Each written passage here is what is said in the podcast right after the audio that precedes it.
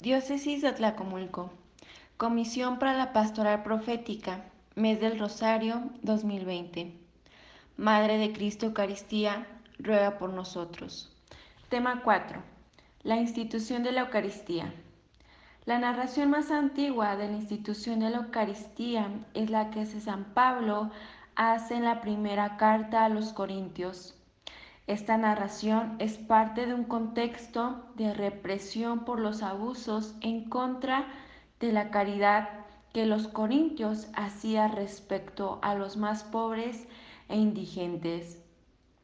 En sus banquetes fraternos que seguían después de la Eucaristía y que tenían como la finalidad de recordar las circunstancias históricas en las cuales la Eucaristía había sido instituida o de satisfacer las necesidades de las personas en la comunidad.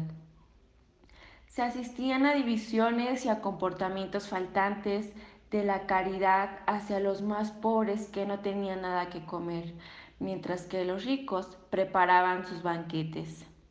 San Pablo reprende a los corintios haciéndoles entender que ese no era el modo justo para disponerse a la cena del Señor y para recibir el cuerpo y la sangre de Cristo, alimento de vida eterna y escuela de caridad. San Pablo narra lo que sucedió durante la cena del Señor, recordándoles así a los corintios la razón de sus reuniones. Lo que yo recibí del Señor y a mi vez les he transmitido. El binomio recibir, transmitir, fue tomado del vocabulario de la tradición rabínica que expresa la fidelidad.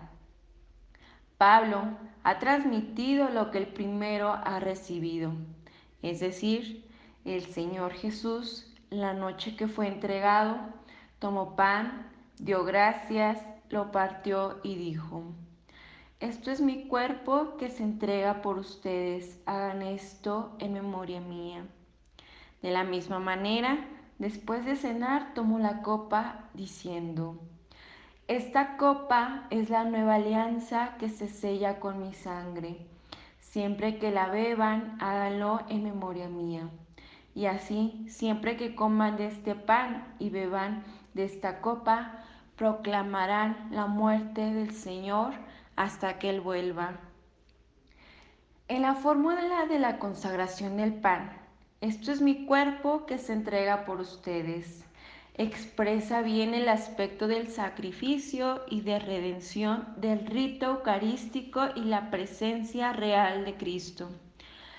Esto es con respecto a la consagración del cáliz. San Pablo usa una fórmula diferente a la que usa San Mateo y San Marcos diciendo, esta es mi sangre, la sangre de la alianza, así poniendo de esta fórmula el acento en la nueva alianza con la cual Cristo, con su sangre, constituye la antigua alianza. También está estipulada con sangre entre Dios e Israel. Ya sea después de la primera fórmula que después de la segunda, a diferencia del Evangelio de San Lucas, y San Pablo agrega, hagan esto en memoria mía. De este modo, San Pablo subraya que el rito eucarístico es el memorial de la última cena que se diferencia del rito sacrificial del Cordero del Antiguo Testamento, en el cual se recuerda la liberación de los hebreos de Egipto. Así en el Antiguo Testamento el Cordero Pascual era solo el recuerdo simbólico y evocador, mientras que, la celebración eucarística realiza y reproduce el sacrificio de Cristo. Es una memoria no solo evocativa, sino creadora del hecho al cual se refiere. Su surrección, y ordenó que sus apóstoles celebrarlo su entorno, constituyéndolos entonces sacerdotes del Nuevo Testamento. Los tres evangelios sinópticos y San Pablo nos ha transmitido el relato de la institución de la Eucaristía. Por su parte, San Juan relata las palabras de Jesús en la sinagoga de Cafarnaum, palabras que preparan la institución de la Eucaristía. Cristo se designa a sí mismo como el pan de vida bajado del cielo. Al celebrar la última cena con sus apóstoles, en el transcurso del banquete pascual, Jesús dio su sentido definitivo a la Pascua judía. En efecto, el paso de Jesús a su Padre por su muerte y su resurrección. La Pascua Nueva es anticipada en la cena y celebrada en la Eucaristía que da cumplimiento a la Pascua judía y anticipa la Pascua final de la Iglesia en la gloria del reino. Asimismo, Cristo tenía que acomodarse a la mentalidad de los apóstoles, que entendieron sus palabras tal como sonaban. Así, en las palabras de nuestro Señor, instituye un sacramento y un acto tan sublime de culto a través de la nueva alianza y nos llega este testimonio. San Pablo, que quien recibe dignamente la Eucaristía, peca contra el cuerpo y la sangre del Señor, y que el recibe dignamente se hace partícipe del cuerpo y la sangre de Cristo. Actuemos.